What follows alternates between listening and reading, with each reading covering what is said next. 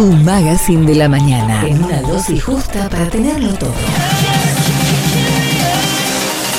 Dosis diaria. De lunes a viernes por Radio del Sol.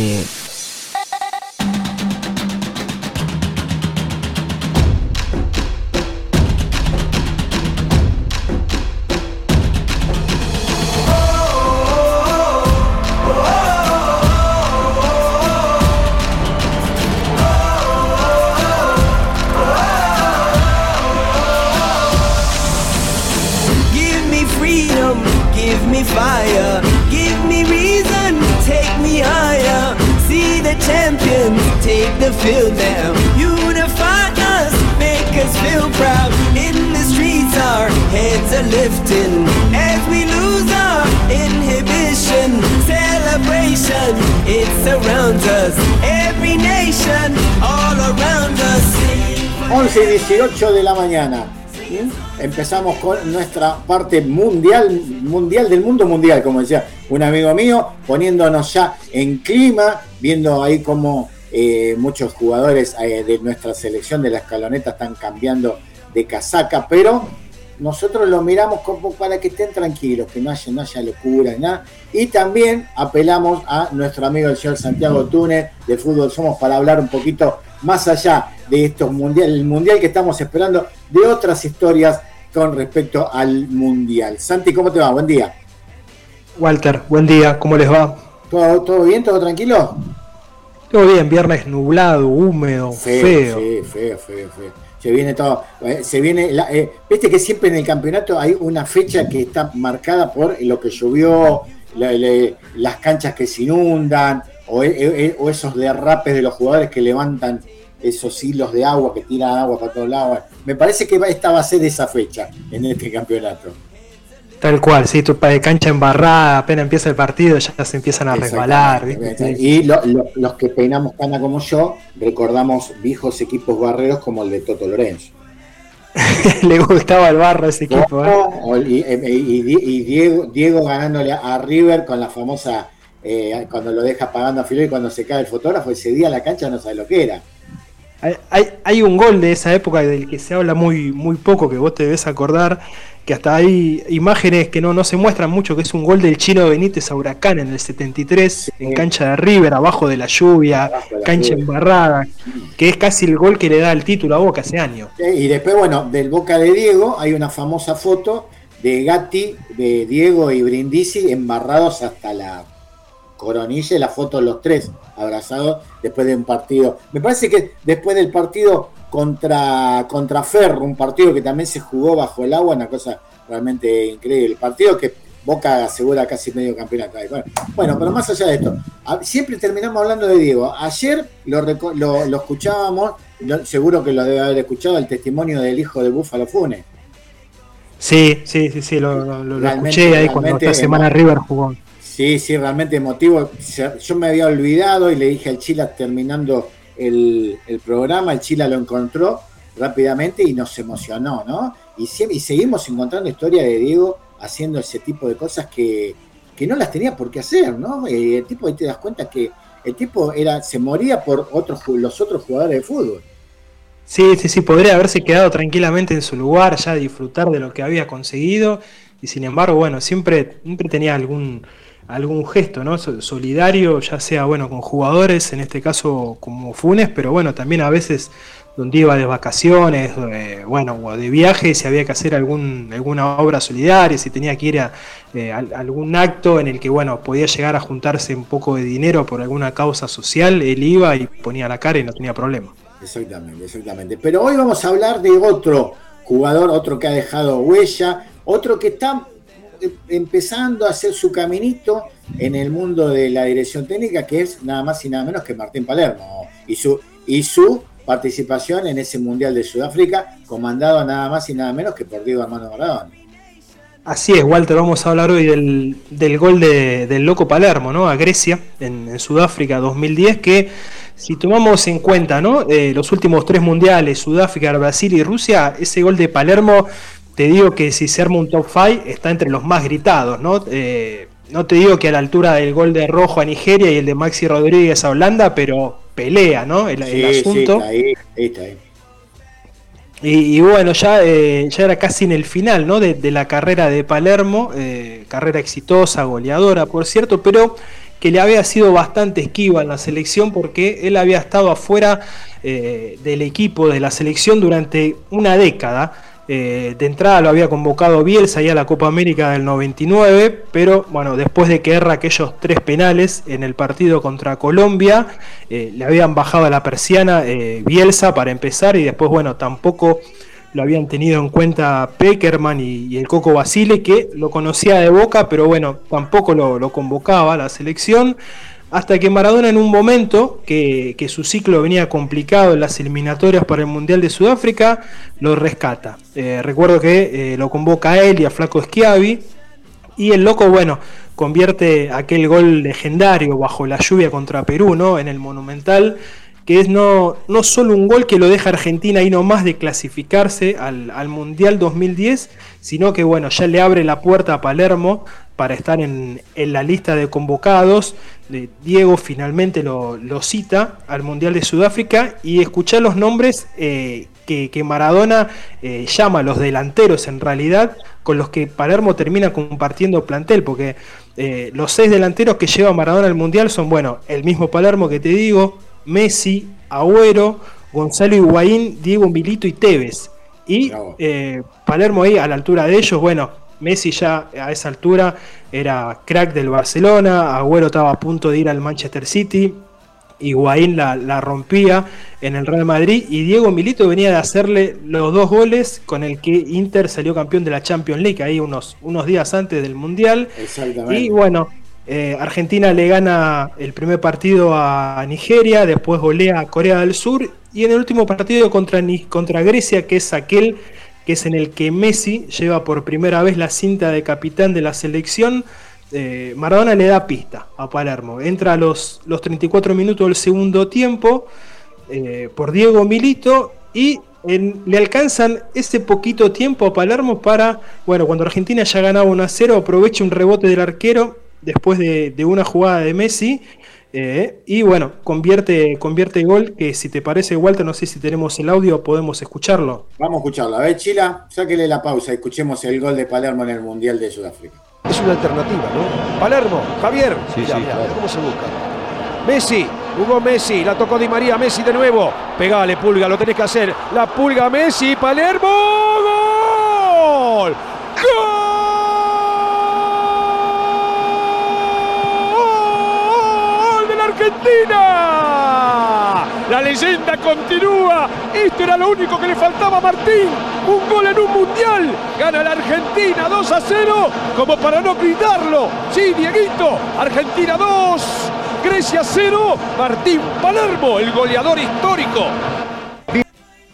Ahí, la, ahí está, Santi. Así es, Walter. Bueno, mira, te cuento un, un detalle de este gol. Eh, ese, ese, gol de Palermo a Grecia lo ubica como el, el, futbolista argentino más viejo en haber convertido en un mundial. Eh, Palermo tenía en ese momento 36 años y 227 días. Y, y, otro, otro detalle a tener en cuenta es que Palermo logra en ese mundial lo que no pudo Messi, que es hacer un gol.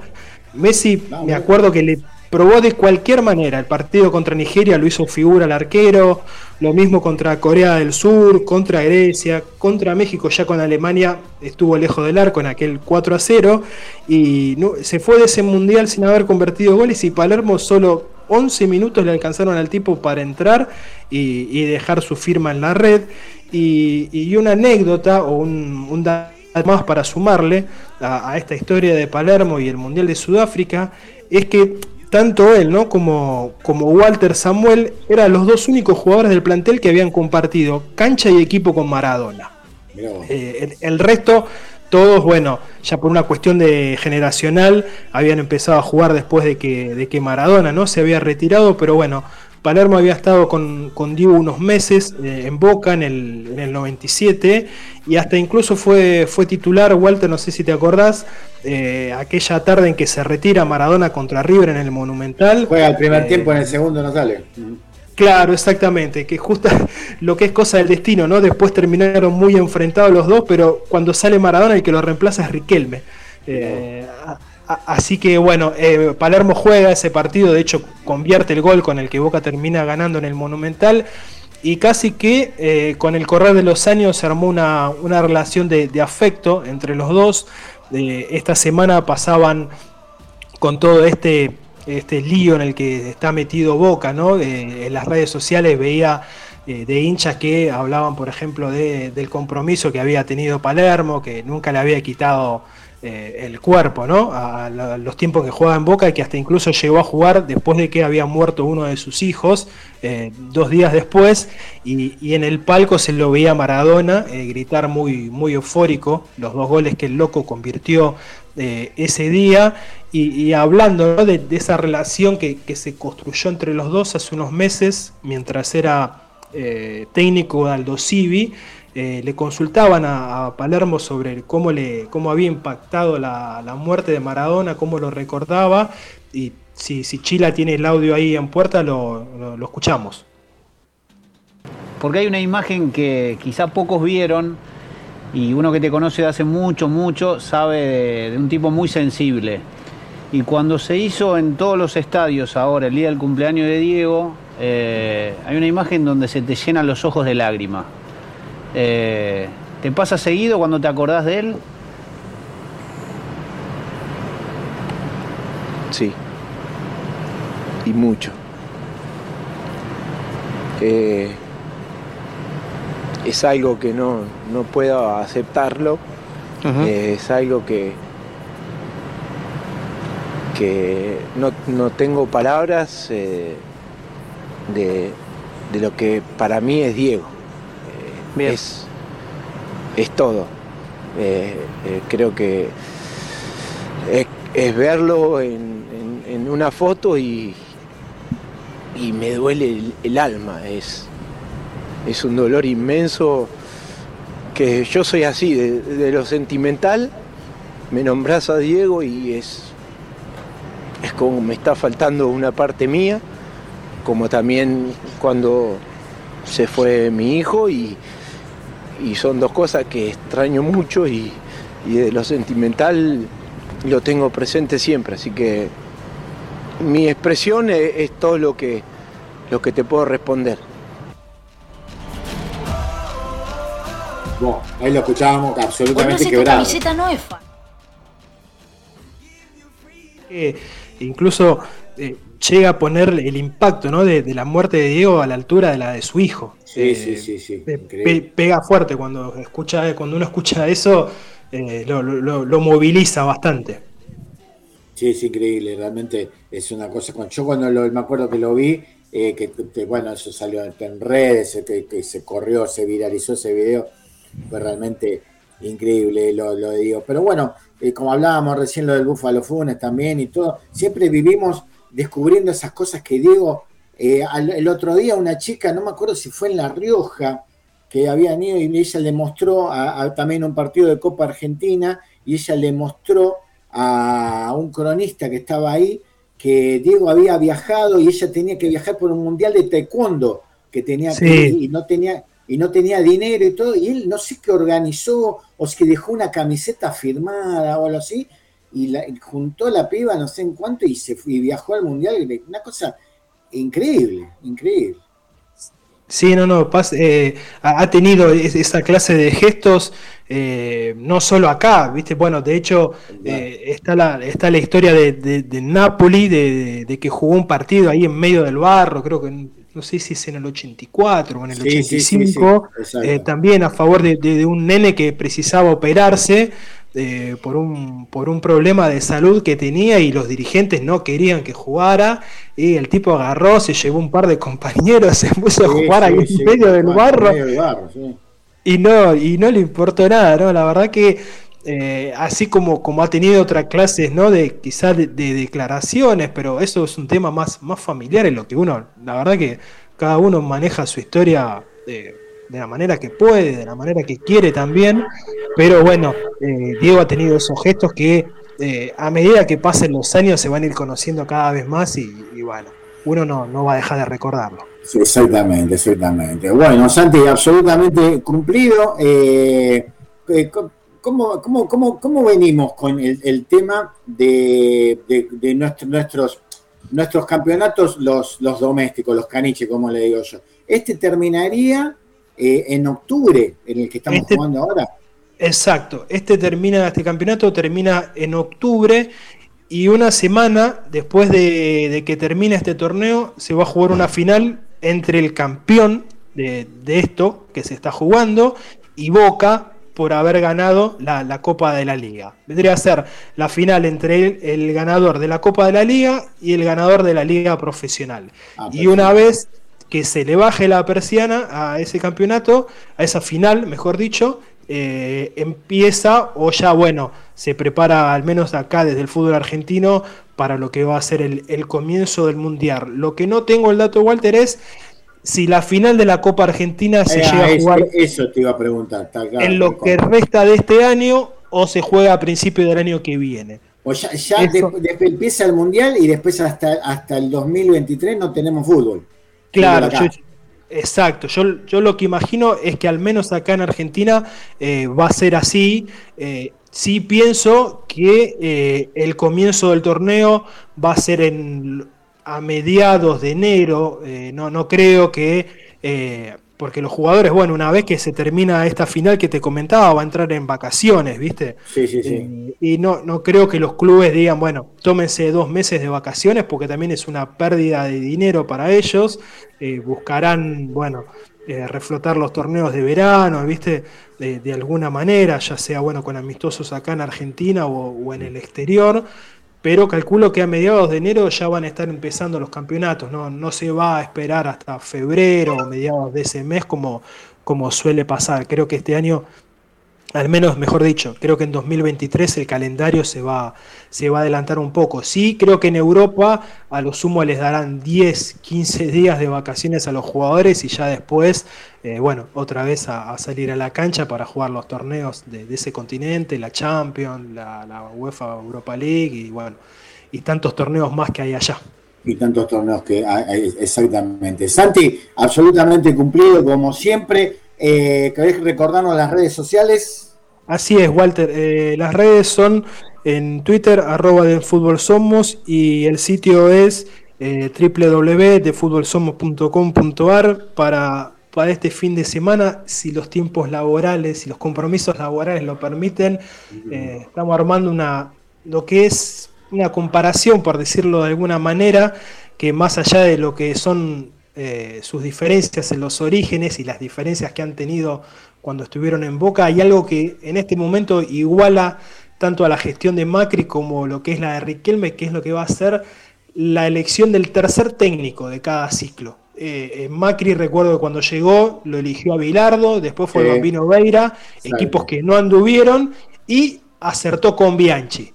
Eh, bueno, ahora eh, le toca a Riquelme después de Russo y de Bataglia, que a diferencia de Bilardo y del Bambino le dejaron títulos al club, pero bueno, es el técnico con el que Riquelme va a enfrentar al menos eh, el último año de lo que sería su gestión hasta las elecciones. En las elecciones se verá si hay una reelección. Eh, si vos me preguntás hoy en día, yo creo que el único que puede sacar a Riquelme de Boca es Macri, encabezando una lista. Eh, el, el macrismo, si insiste con una figura que no sea Macri, si insiste con un Gribaudo, bueno, no creo que quiera insistir con Angelici, ¿no? Porque sabe que, pierde derecho, pero si, si Macri no se postula para, para buscar un, un segundo mandato como presidente del país en 2023 eh, y se presenta en Boca, ahí te digo que el asunto puede estar peleado.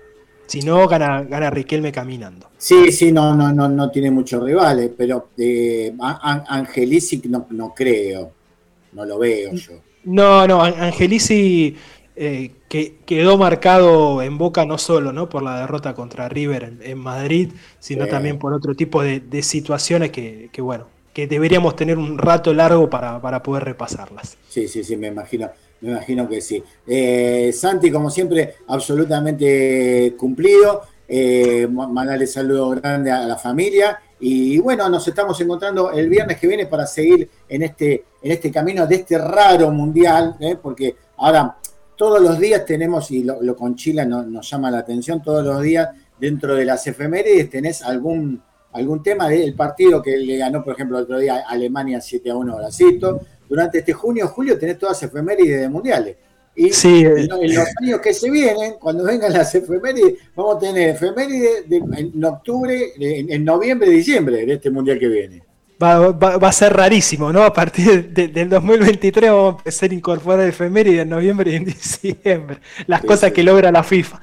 Sí, es una cosa realmente increíble. Santi, te mando un abrazo grandote, saludo a la familia y nos estamos encontrando el viernes que viene para eh, más de fútbol somos aquí en la dosis diaria de todos los días. Dale, Walter, muchas gracias. eh, bueno, a vos y al Chila por, por tener ahí, por haber lanzado los audios al aire. Es un gran disparador el Chile. Un, gran disparador, exacto. sí, sí, anda, anda con la puntería derecha. anda, anda, y después del, del sábado pasado, ¿sabes cómo está? No, Uh, me imagino. Este, le- es más, se, hizo un, un póster a tamaño natural de, de- del Slatan paraguayo. Sí, del Slater y, la- y el, y, el, y el Rockstar Insúa con su campera de cuero, que lo, lo Claro, banco, a, no. lo banco a full. El otro día lo, lo comparaban, ¿viste? Eh, ¿Cómo se llama? La, la película Escape de Nueva York, esa de los Sí. años 80. Bueno, lo mostraban la foto eh, que con el tipo, es igual. Se escapó de- de los 80, ¿eh? Quedó, quedó en los 80, ahí el gallego Insúa quedó en los 80. Es un técnico fuera de contexto en el fútbol argentino, pero lo, lo banco a full. Sí, es, es- totalmente. es los técnicos que, que en ese momento, como en el que está San Lorenzo, precisa cada club. Un Sí, tipo que, que yo- se creo y siga haciendo la suya. Exactamente, creo que en, en todos los desaciertos de, de la, de, la, de la administración San Lorenzo, en lo que más le pegaron fue en, en elegir a este técnico. Pero bueno, esperemos que le vaya bien, ¿no? Por San Lorenzo y por todo, ¿no? Porque al- el- el- empujando San Lorenzo y yendo ahí adelante empuja todo el fútbol, así que bueno. Santi, un abrazo grandote, nos encontramos el, el viernes que viene. Nos vemos, Walter. Un saludo grande por ahí. Gracias, el señor Santiago Túnez de Fútbol Somos ha pasado por la dosis diaria de todos los días. Nosotros, pausita musical y volvemos rápidamente. Dale.